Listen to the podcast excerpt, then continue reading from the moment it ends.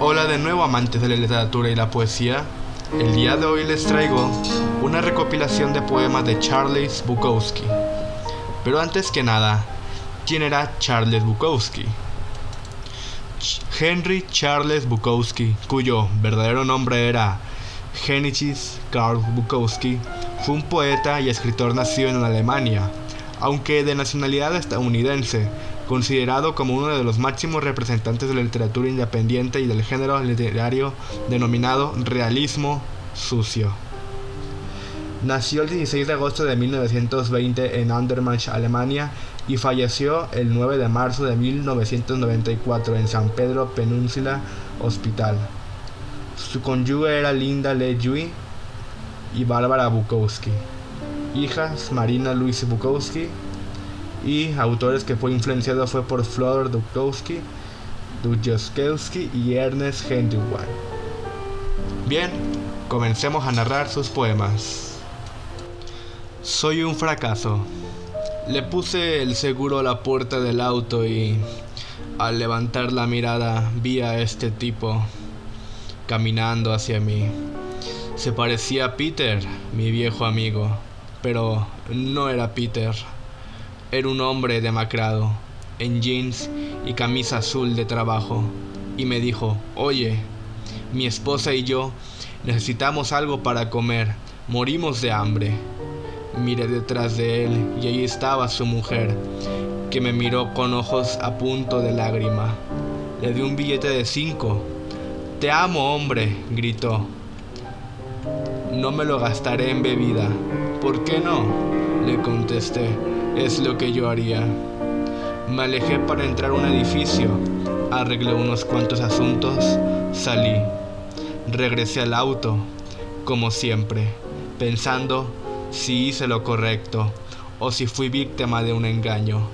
Mientras conducía, recordé mis años de miseria, hambriento, más allá de cualquier arreglo. Nunca pedí nada a nadie, ni un centavo.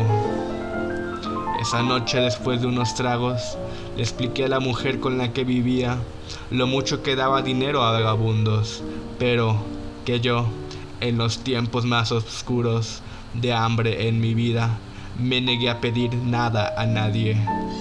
Lo que pasa es que ni para eso servías, dijo ella. Confesión.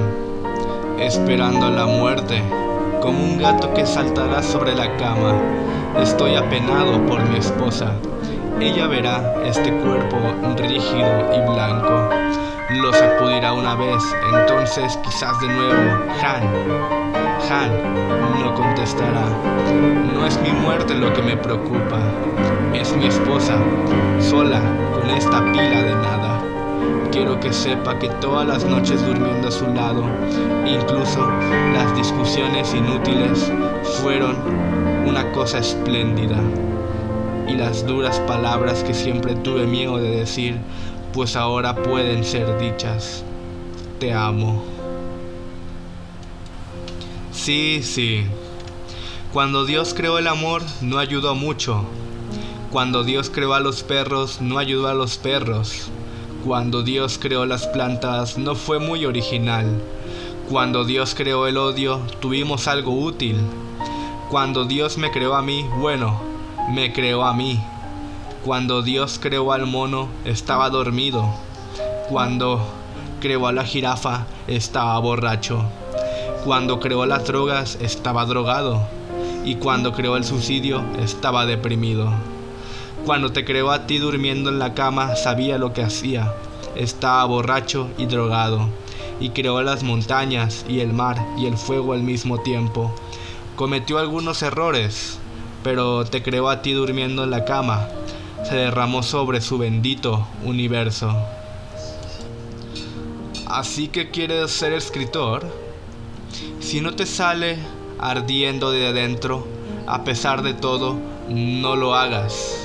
A no ser que salga espontáneamente de tu corazón y de tu mente y de tu boca y de tus tripas, no lo hagas.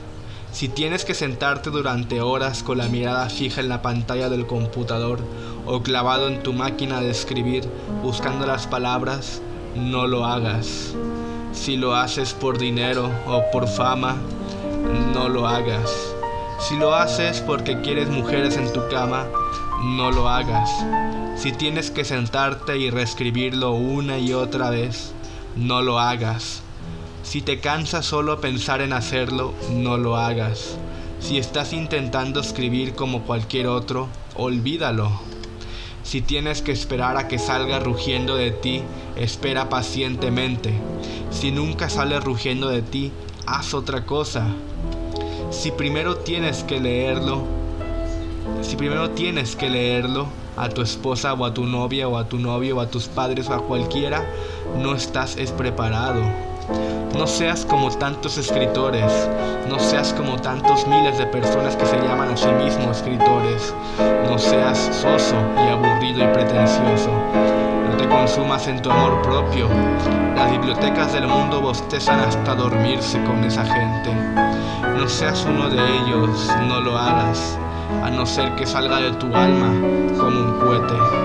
A no ser que quedarte quieto pudiera llevarte a la locura, al suicidio o al asesinato, no lo hagas. A no ser que el sol dentro de ti esté quemando tus tripas, no lo hagas. Cuando sea verdaderamente el momento y has sido elegido, sucederá por sí solo y seguirá sucediendo hasta que mueras o hasta que mueran en ti.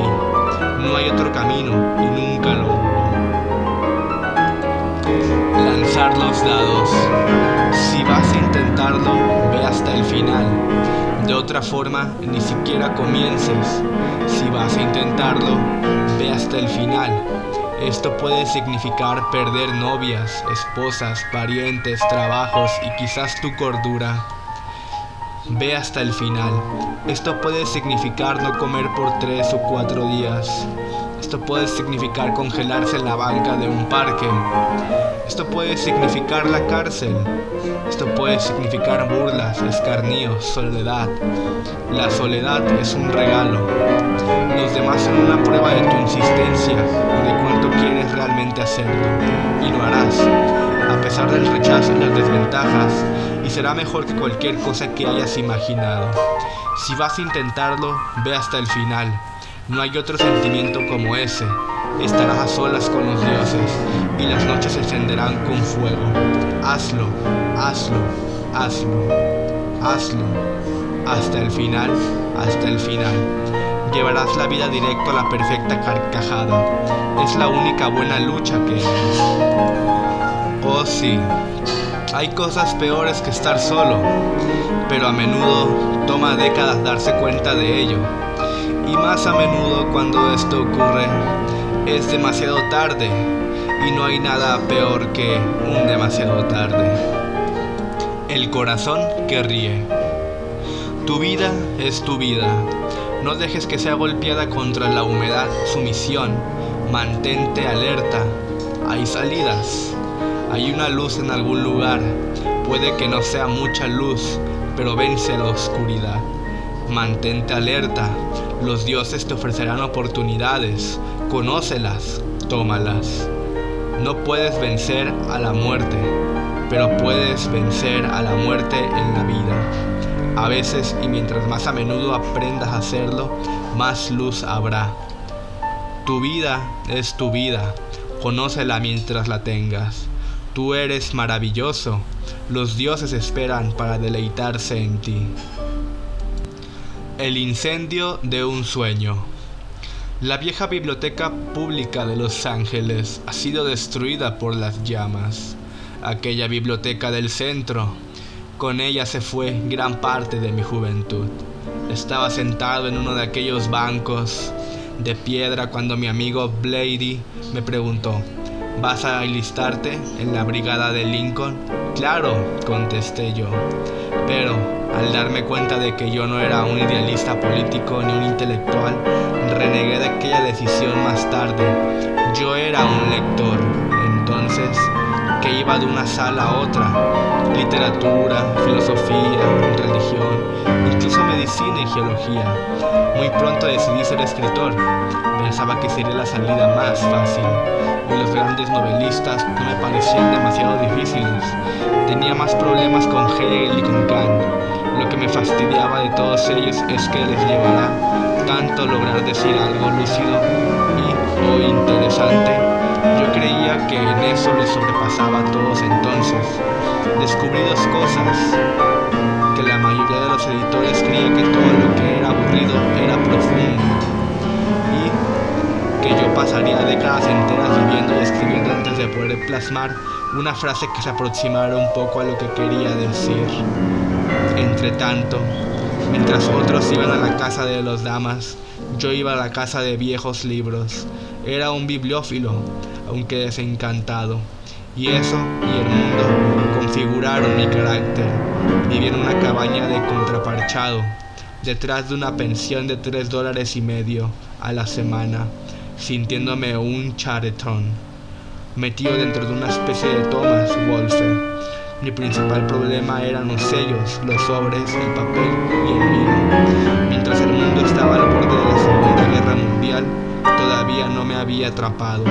Lo femenino, era virgen y escribía tres y cinco relatos por semana, y todos me lo devolvían, rechazados por el New York Worker, el Harper's, el Atlantic Monthly, había leído que Force Maddox Ford solía empapelar el cuarto de baño con las notas que recibía rechazando sus obras, pero yo no tenía cuarto de baño, así que las amontonaba en un cajón. Y cuando estaba tan lleno que apenas podía abrirlo, sacaba todas las noches de rechazo y las tiraba, junto con los relatos.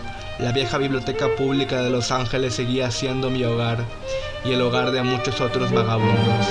Discretamente utilizábamos los aseos y a los únicos que echaban de allí eran los que se quedaban dormidos en las mesas de la biblioteca. Nadie ronca como un vagabundo, a menos que sea alguien con quien estás casado.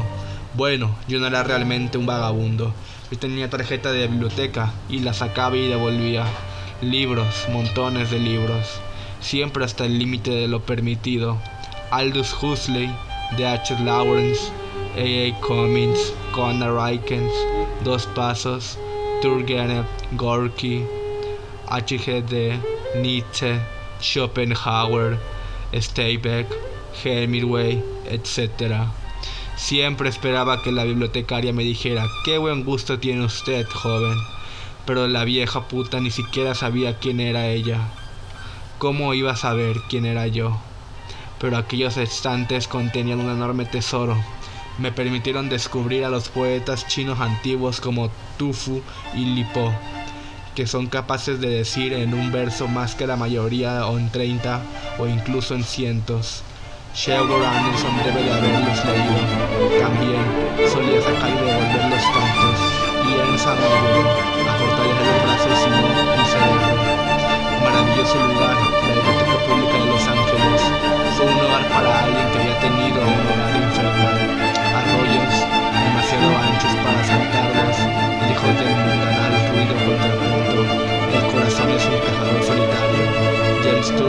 George Fanten, Rabelines, de Punsan, algunos no me decían nada. Shakespeare, James Hoban, Charles Tolson, Robert Frost, Scott, Fritz Gerdat, Open Sinclair me llegaban más que Sinclair Lewis y consideraba a Gogol y a Dreiser tontos de remate, pero tales juicios provenían más del modo en que un hombre se veía obligado a vivir que de su razón.